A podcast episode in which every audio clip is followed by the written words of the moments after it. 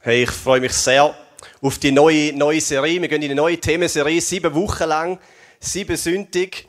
Eine neue Serie über Jüngerschaft. Und äh, gell, das ist schon die fünfte Serie über Jüngerschaft. Das ist unglaublich. Ich weiß einmal nicht, ob das gut oder schlecht ist.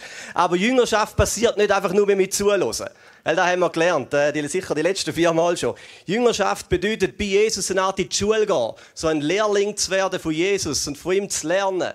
Von ihm zu lernen im Alltag dort, wo wir die sind, dort, wo wir bei der Arbeit sind, in der Schule, dort, wo unser Leben stattfindet, wenn wir als Jünger von Jesus unterwegs sind, als seine Nachfolger. Und mit dieser neuen Serie gehen wir in das Thema Jüngerschaft in der Familie. Familie. Wir wollen unseren Lebensrhythmus überdenken, unsere Prioritäten, einmal mehr unseren Charakter, wir wollen uns von Jesus schleifen lassen. Das ist so ein Grundanliegen. Es geht um Familie.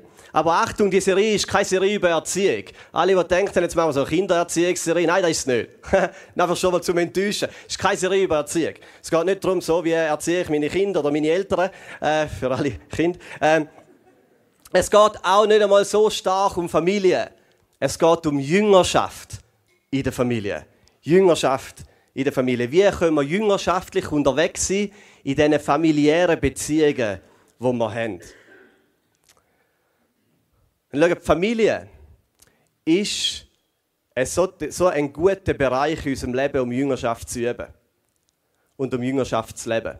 Die Familie ist das erste Umfeld für Jüngerschaft. Dort fängt es an.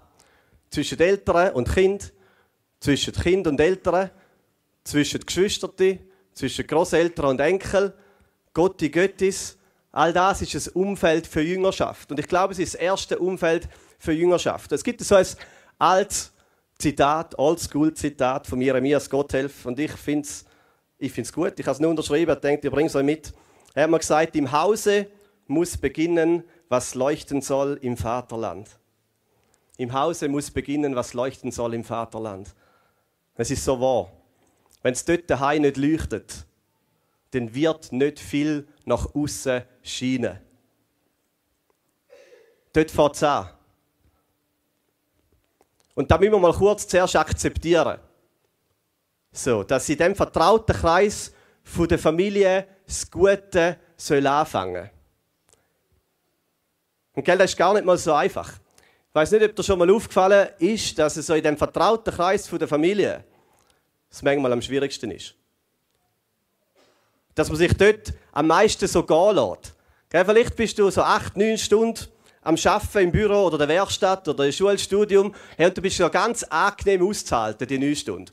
Also die Geistesfrucht von der Selbstbeherrschung, die funktioniert etwa neun Stunden lang. Ja, du bist, du gibst dir Mühe in deinen Beziehungen. Gell? Klopfst nicht die ganze Zeit auf den Tisch, verlierst nicht so äh, deine Nerven. Du bist ganz angenehm auszuhalten. Wie wir im Büro auch, gell? Gibst dir Mühe, ein gutes Klima zu halten. Schaust, dass nicht alles vergift ist. So, und dann kommst du heim. Und du gehst durch die Türe. Hey, und plötzlich ist die Luft aus. Gell? Die Geistesfrüchte bleiben da im Büro. Du wirst richtig ekelhaft. Hockst am Tisch, Nerven sind schon fertig, irgendein Kind tickt aus, du tickst aus. Äh, nachher brüllt das Kind am Tisch, du schreist, irgendjemand schlägt die Tür, geht ins Zimmer rauf und geht Äh, kennt das jemand? Ich bringe heute nur Beispiele von anderen.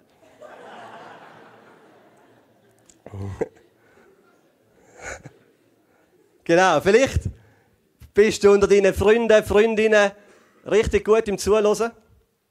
Wenn du dich abmachst, wenn abmachst zum Kaffee, du hast richtige äh, äh, Aufmerksamkeit. Hockst dort und hörst zu, interessiert, fragst nach, fragst, hey, wie geht's da, fragst wieder nach, lass die andere Person reden, bist aufmerksam, bist interessiert an ihrem Leben, richtig gut zuhören. Aber dann in diesen engsten Familie die passiert es wie nicht mehr so. Es ist vielleicht schon lange nicht passiert, dass du ganz ehrlich nachgefragt hast, hey, wie geht's da? Und interessiert nochmal nachgefragt hast und zugelassen hast.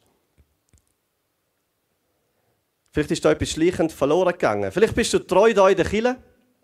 Du hilfst regelmäßig irgendwo mit. Du machst äh, Karriere, gemäß Rolf. Kommst fast jeden Sonntag den Gottesdienst, hebst Hände auf im Lobpreis. Aber daheim findet das alles nicht statt. Daheim ist dein Gottesdienst und dein Glaube ziemlich leer, leblos, erschöpft. Kein gemeinsames Gebet, kein gemeinsames Gespräch über den Glauben. Jesus nur ganz einen kleinen Teil von deinem Dihei und deinem Alltag. Und schau, das ist eine Tragik.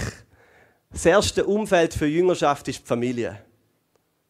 Das erste, dort muss anfangen. Dort müssen die Früchte vom Heiligen Geist anfangen zu leben und anfangen zu wachsen. Wenn es nachher noch auf die Arbeit überschwappt oder in die Schule, hey, umso besser. Aber schön wäre, wenn man da wie kehrt. Dort fängt es an. Aber es ist am schwierigsten. Irgendetwas hat es mit diesen engen, vertrauten Beziehungen an sich, dass man sich gehen lässt.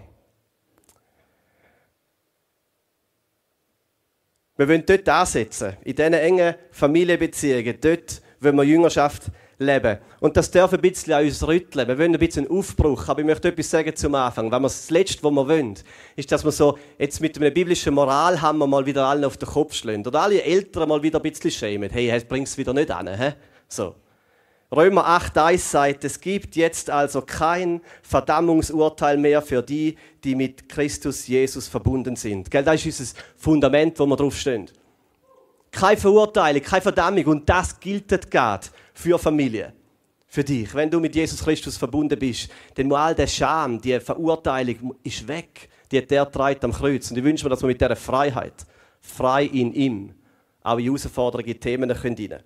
Viele fühlen sich innerhalb von diesen familiären Beziehungen schon schlecht genug. Vielleicht ist vieles zerbrochen, vieles kaputt. Die engsten Beziehungen sind an den meisten Stürmen und Konflikten ausgesetzt. Gell? Dort, dort rebelt es. Dort rebelt Und oft kommt vielleicht das verdammende Gefühl für dir, bei dir, dass du versagt hast. Versagt als Eltern oder am Versagen bist. Es gibt Kinder, die sich die Schuld geben über die Trennung der Eltern das Gefühl, dass sind wir, wir sind schuld gewesen, dass die Eltern so viel gestritten haben. Oder was sich die Schuld geben an der angespannten Beziehung daheim. Oder eben da eskaliert es mal wieder am Mittagstisch. Irgendjemand schreit, jemand ruft, jemand schlägt Türen und zurückbleiben die, die Irritationen, die komischen Gefühle, Selbstanklage, Wut, Irritation. Und mit dem können wir nicht weiter. Mit Selbstanklage und Verurteilung können wir nicht weiter. Römer 8,1, es gibt keine Verdammnis für die, wo in Christus Jesus sind. Also wir wünschen uns einen ermutigenden Aufbruch innerhalb unserer familiären Beziehungen. Nicht einfach ein Moralhammeraufbruch. Einer, der vom Kreuz her fließt. Einer, der auf dem Identitätsfundament, wo Jesus uns gibt, gebaut wird. Und schauen, wir haben ein Bild vor Augen, wenn wir in diese sieben Wochen hineingehen. Wir sehen, wie ein Ehepaar miteinander bettet wie Ehepaar miteinander beten, wie Ehepaar miteinander die Bibel lesen. Wir sehen, wie Familien miteinander das Abendmahl feiern. Wir sehen, wie innerhalb der Familie für Heilig betet wird. Wie Eltern für ihre Kinder um Heilig betet und wie Kinder für ihre Eltern um Heilig betet. Wir sehen, wie Großeltern für Enkel beten. Wir sehen, wie Gottes und Göttis anfangen prophetisch dienen, prophetische Eindrücke weitergeben. Wir sehen, wie der Mittagstisch wieder Bedeutung überkommt wie es ein guter, starker Ort für Gemeinschaft wird. Wir sehen, wie Familienbeziehungen heilen. Wir sehen, wie Generationenströme von Generationen sagen, anfangen aufgebrochen werden. Wir sehen, wie Eltern ihre Kinder um Vergebung bitten und umgekehrt. Das wäre krass, oder? Hey, stell dir vor, all das wird passieren und lebendig. Der Aufbruch wird kommen, das wäre krass. Hey, dann ist absolut egal, was wir am Sonntagmorgen hier machen. Das ist alles ah, alles Dessert, alles nebensächlich. Das wäre krass. Und da wünschen wir uns Aufbrüche im Alltag. Für da wollen wir gehen. So, und da gehen wir auf eine Reise. Und wir starten bei dem Begriff, Begriff Familie. Was meint das überhaupt Familie? Vielleicht ähm, hast du nicht so eine klassische Familie. Ja, weißt du überhaupt die klassische Familie? Ich habe sie mal gegoogelt, wobei gell, heute so in der heutigen Gesellschaft kommt das klassische Bild nicht mehr wirklich so fest führen. Aber das klassische Bild, wenn man Familie googelt, ist doch etwa noch da. So Papi, Mami, zwei Kinder, im besten Fall ein Mädchen und ein Bub. Und natürlich darf der Hund nicht fehlen, gell? genau, so. Hä? So, da Familie. Da ist so da, wo, wo kommt, so ein Schweizer illustrierte Buch von, von Familie, Schweizer Familie. Jetzt habe ich ein bisschen skandalöse Entdeckung gemacht. Hast du schon mal den Begriff Familie in der Bibel gegoogelt? Hast in der Bibel gesucht? Weißt du, was rauskommt? wenn du den Begriff Familie suchst, gerade jetzt in älteren biblischen Übersetzungen, Luther zum Beispiel, wie viel Ergebnis? Null. Keins. Der Begriff Familie, wie wir ihn kennen, existiert nicht in der Bibel. Existiert nicht. Ja, aber die Bibel ist doch pro Familie, oder? Das ist doch das, was so wichtig ist. Weißt das Wort für Familie in der Bibel? Ich habe einen kleinen Tipp mit dabei. Der ganz bekannte Vers aus Josua. Ich und mein Haus. Wir wollen dem Herrn dienen. Das Wort, das die Bibel verwendet für das, was sie mit Familie versteht, ist das Wort Haus. Haus. Und ich möchte erklären. Das Alte Testament Wort ist Baschit und im Neuen Testament ist das Wort Oikos. Beide Wörter bedeuten Haus oder Hausgemeinschaft oder Wohngemeinschaft. Und schaut, sie sind deutlich weiter als unser Verständnis von Familie. Wenn das Wort Baschit kommt oder Oikos, dann denkt man nicht an das Schweizer illustrierte Bild von Familie. Mami, Papi, Mädchen, Bub, Hund. Was meint er? Oikos ist ein weiter Begriff. Da haben die Großeltern mit dazugehört. Schwiegereltern sogar. Onkel, Tante, aber auch Diener, die im Haus geschafft haben. Oder auf dem Feld. Oder bei den Herden. Ja, sogar Tiere haben noch mit dazugehört. Also dann, dann können wir den Hund eben doch wieder in dem Bild hineinlagen. Die haben alle das Haus mit hineingehört. Es ist eine Wohngemeinschaft. Wenn die Bibel von Familie redet, dann meint sie das. Es ist eine Wohnarbeitsgemeinschaft, ein Haus. Und ich glaube, das naheliegendste Bild, das wir noch kennen in unserer Kultur, von dem, ist der Hof. Oder der Bauernhof. Ja, wenn wir so an einen klassischen Hof denken, dann meinen wir da so ein bisschen Generationen, die miteinander wohnen, die miteinander arbeiten. Und mit dem Hof meinen wir so ziemlich alles. Wir meinen Kind, Eltern, Großeltern, äh, ja genau, noch Kühe. Vielleicht sogar noch, noch, noch irgendwie Kulturen, die Bäume und allem. So, das ist der Hof, das Gesamte. Das ist Baschit. Das ist Familie. Interessant, gell? Also wenn Bibel von Familie redet, dann meint sie nicht eine geschlossene, e, enge Gesellschaft zu viert. Hat kein Haus mit zweifach geschlossenen Eingangstüren, dicken Mauern, Vorhänge vor den Fenstern und äh, schöne dichte Hecken um den Garten. Das meint die Bibel nicht mit Familie. Die Familie war öffentlich. Sehr öffentlich. Und ich glaube, von dem dürfen wir lernen und ich glaube, das fordert uns ein bisschen raus. Baschit, Oikos ist etwas Öffentliches. Die Familie war öffentlich. Streit war öffentlich. Gell, wenn da mal gestritten worden ist, in so einem Oikos, in so einer Wohngemeinschaft, hey, das, das ist nicht hinter verschlossener Tür passiert, weil man die Türen gar nicht verschliessen konnte. Es hätte vielleicht gar keine Türen gegeben. Die Fetzen sind öffentlich geflogen. Da hat Mann mit Frau gestritten und da haben irgendwie alle mitbekommen. Und alle haben aneinander geschliffen. Unangenehm, aber vielleicht auch heilsam. Trauer war öffentlich. Schmerz und Verlust war öffentlich. Ist sogar auf die Straße getragen worden. Und manchmal irritiert, irritiert uns das, wenn wir so Fernsehbilder sehen, eher so ein bisschen vom Nahen Osten, wenn es ein Unglück passiert. Dann sehen wir, wie, wie Frauen und Männer auf der Straße trauern, oder? Knüllen am Boden und brüllen. Die ganze Trauer in die Öffentlichkeit rausnehmen. Das kennen wir nicht. Bei uns passiert Trauer im Privaten, hinter verschlossener Tür. Sich verloben war öffentlich und heiraten war öffentlich. Das ist heute bei uns auch noch ziemlich öffentlich. Aber es wird je länger, je weniger öffentlich. Es wird je länger, je privater, dass man das im privaten Kreis nur für sich macht. Sterben war öffentlich. Nicht irgendwo weg im Krankenhaus. Nicht gerade in einen Sarg, Deckel zu unter den Boden. Sterben ist eine öffentliche Sache. Es ist mitten im Kreis der Familie passiert. Sogar Kind mitbekommen, sehr nah. Und das klingt alles ein bisschen unangenehm. Das ist uns sehr fern. Für uns, für uns ist Familie erstmal Privatsache. Ich und mein Haus. Punkt. Aber das meint der Vers eben nicht. Der meint ich und mein Paschit oder ich und mein Oikos. Es meint nicht ich und meine Frau und meine beiden Kinder. Es meint ich und mein Lebensumfeld, das deutlich weitergeht. Familie ist ein weiter und ziemlich offener Begriff und da muss kurz ein bisschen einsacken. Und natürlich ist Familie kulturell beeinflusst. Gell? Wenn du das Alte Testament lesest, dann ist eigentlich das Volk Israel aus einer Familie heraus entstanden. Das ist eine Familiengeschichte. Abraham, Isaac, Jakob. Die ganzen politischen Strukturen sind Familienstrukturen. Die zwölf Söhne, die zwölf Stämme. Das war eine Familiendynastie. Und ich muss ganz ehrlich sagen, ich bin froh, leben wir in der Schweiz nicht in einer Familiendynastie. Und dann haben wir so ein bisschen neutralere politische Strukturen. Also es kippt es dann gerade über zur Mafia oder so. Also das ist schon noch Gefahr.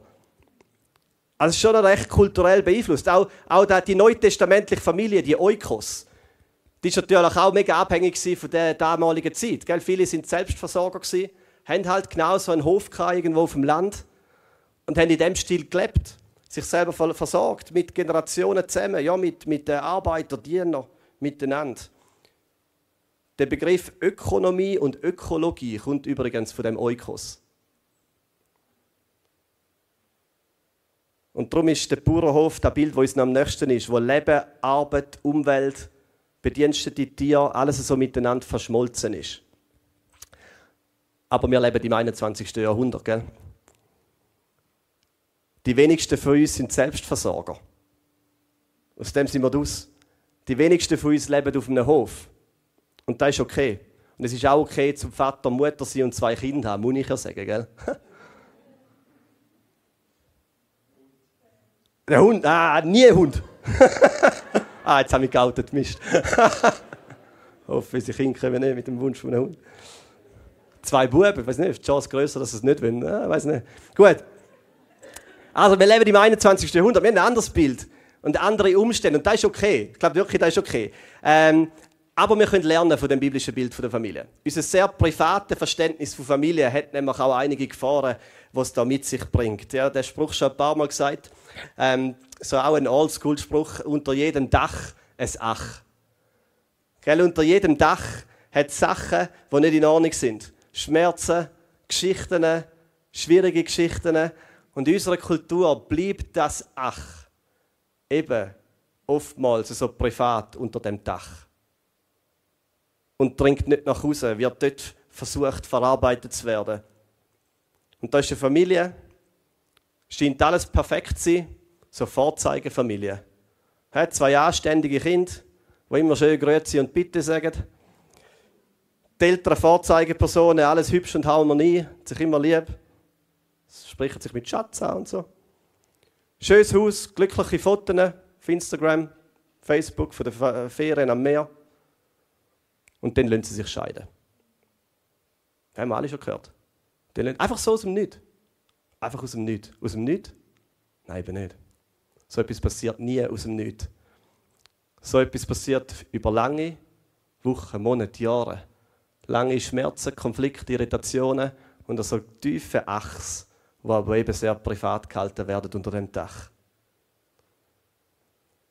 Hinter verschlossener Tür, hinter gezogenen Vorhängen. Und das ist eine Tragik.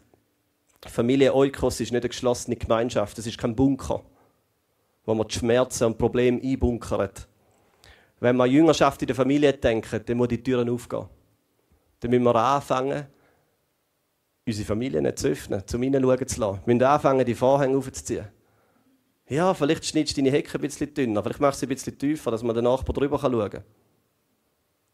Wir müssen anfangen, ein bisschen auszubrechen aus einem privaten Familienbild. Unsere Häuser und Familien dürfen offener sein, eben auch für all die Menschen, die nicht das klassische Familienbild haben. Gell, für Alleinerziehende, für Geschiedene, für Verwitwete, für Singles, für homosexuell Empfindende. Jüngerschaft ist ein Gemeinschaftsprojekt. Es ist nicht nur Mami, Papi und Kind. Ein wichtiger Raum für die Jüngerschaft ist genau die Oikos, die Familienstrukturen, die eine gewisse Offenheit haben.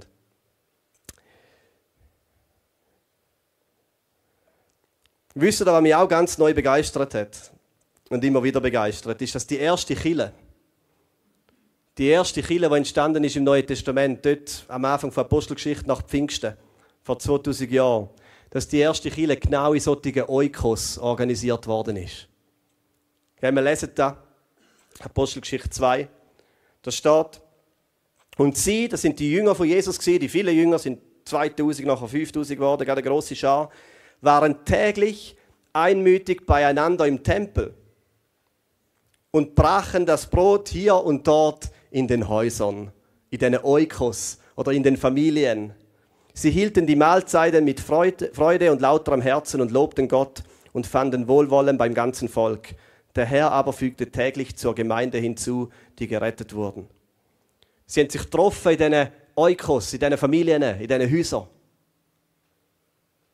Die Familien, die Wohngemeinschaften sind aufgemacht worden für Chile, für Jüngerschaft, für miteinander mit Jesus unterwegs sein. Menschen haben hineingefunden, sind willkommen geheißen worden. Es ist für sie bettet worden, sie haben teilgenommen am Gottesdienst, am Abendmahl. Sie sind Teil von Chile in den Häusern. Und ja, sie haben sich getroffen im Tempel, so wie wir heute hier. Also ich glaube nicht, dass das Verständnis vom Tempel ist, das, was wir hier haben. Aber ähm, sie haben sich getroffen in dem Großen, in der Tempelhalle vom, dort von Salomon, im, im grossen Kreis. Und das ist gut. Und dann sind sie raus in die Häuser, in die Oikos. Und dort ist Jüngerschaft passiert. Und da wünschen wir uns, dass Kille nicht an ein Gebäude gebunden ist. Kille ist nicht ein Gebäude. Dass Aufbrüche passieren. In den Oikos, in der Familie, in den Häusern. Das ist das erste Umfeld für Jüngerschaft.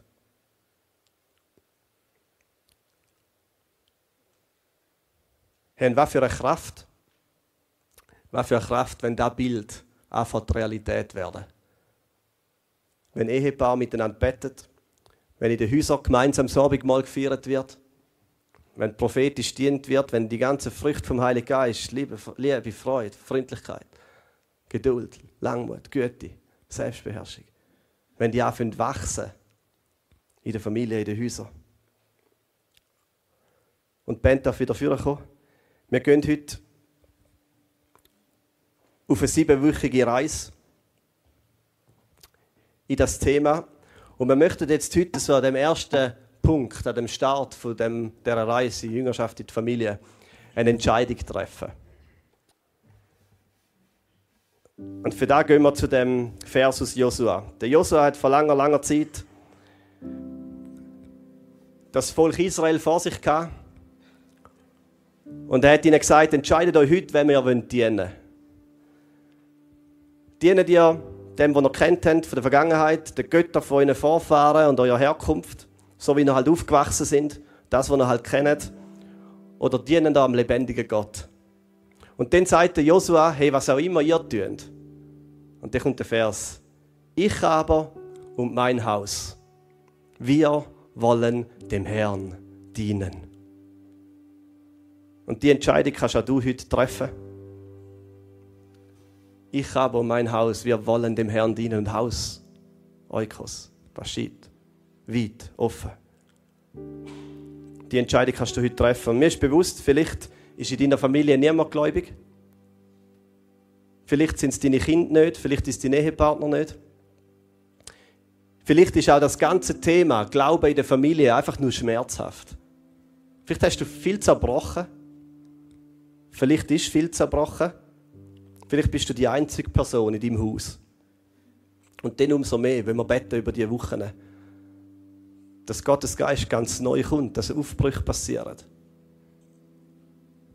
Bei dir und deinem Haus. Dass wir ganz neu Mut fassen und Gott Mut schenkt. Ich aber und mein Haus, wir wollen dem Herrn dienen. Wir werden ganz viele praktische Umsetzungsmöglichkeiten in die Serie mit einflüssen lassen. Aber heute starten wir einfach mit der einen Entscheidung. Ich aber mein Haus, wir wollen dem Herrn dienen. Das ist alles für heute. Und ich möchte beten und dann erklären, wie wir das konkret machen können.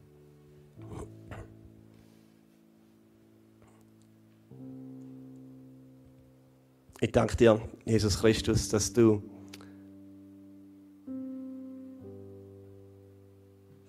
uns Menschen geschaffen hast, eingebettet in Familienstrukturen, in so ganz enge, vertraute Beziehungen. Dass wir dort drin aufwachsen und dass das dein Gedanke wäre.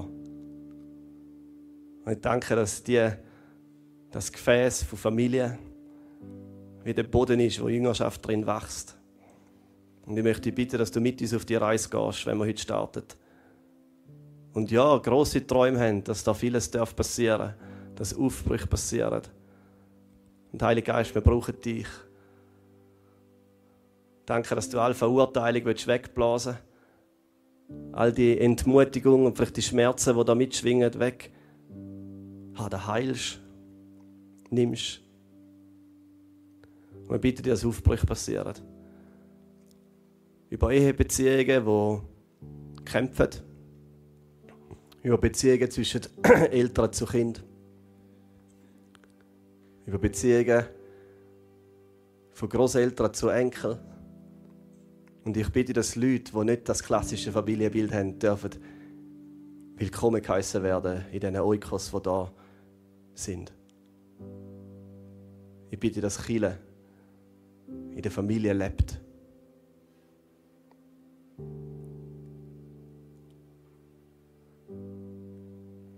Wir feiern nach dem nächsten Lied das Abendmahl miteinander. Und ich glaube, Kraft für jeden Aufbruch kommt vom Kreuz. Kraft kommt vom Kreuz. Und so ist es so passend, dass wir heute das Abendmahl feiern Wir sind Jünger, aber wir sind nicht einfach Jünger, wir sind Jünger von Jesus. Kraft kommt vom Kreuz. Und wenn du heute das Abendmahl nimmst, und ich werde dann nach dem Lied nochmal dazu einladen, dann zeigt dir bewusst, dass da Kraft ist im Kreuz. Kraft für jeden Aufbruch. Und dann nach dem Abendmahl, um dann nach dem Lied feiern, wenn du beim Traubensaft vorbeilaufst, haben wir da vorne links und vorne rechts so eine Tafel an der Wand.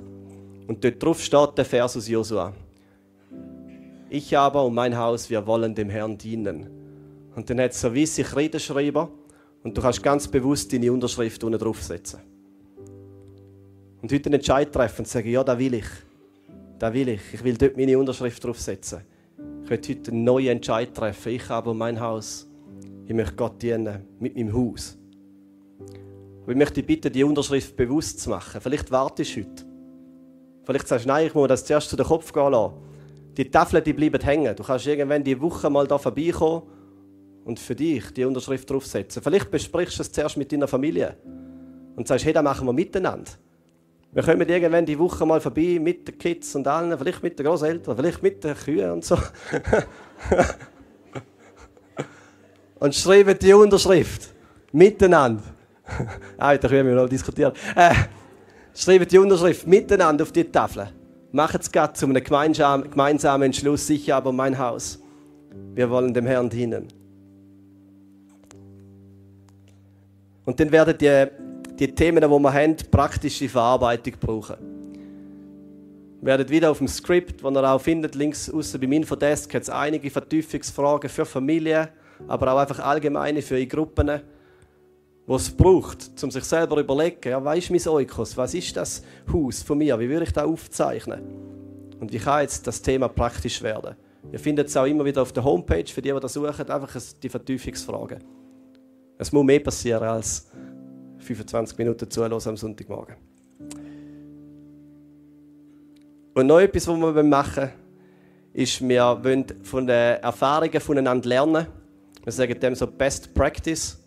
Es gibt viele von euch, die haben mega gute äh, Rituale und Strukturen in eurer Familie, wo Jüngerschaft passiert.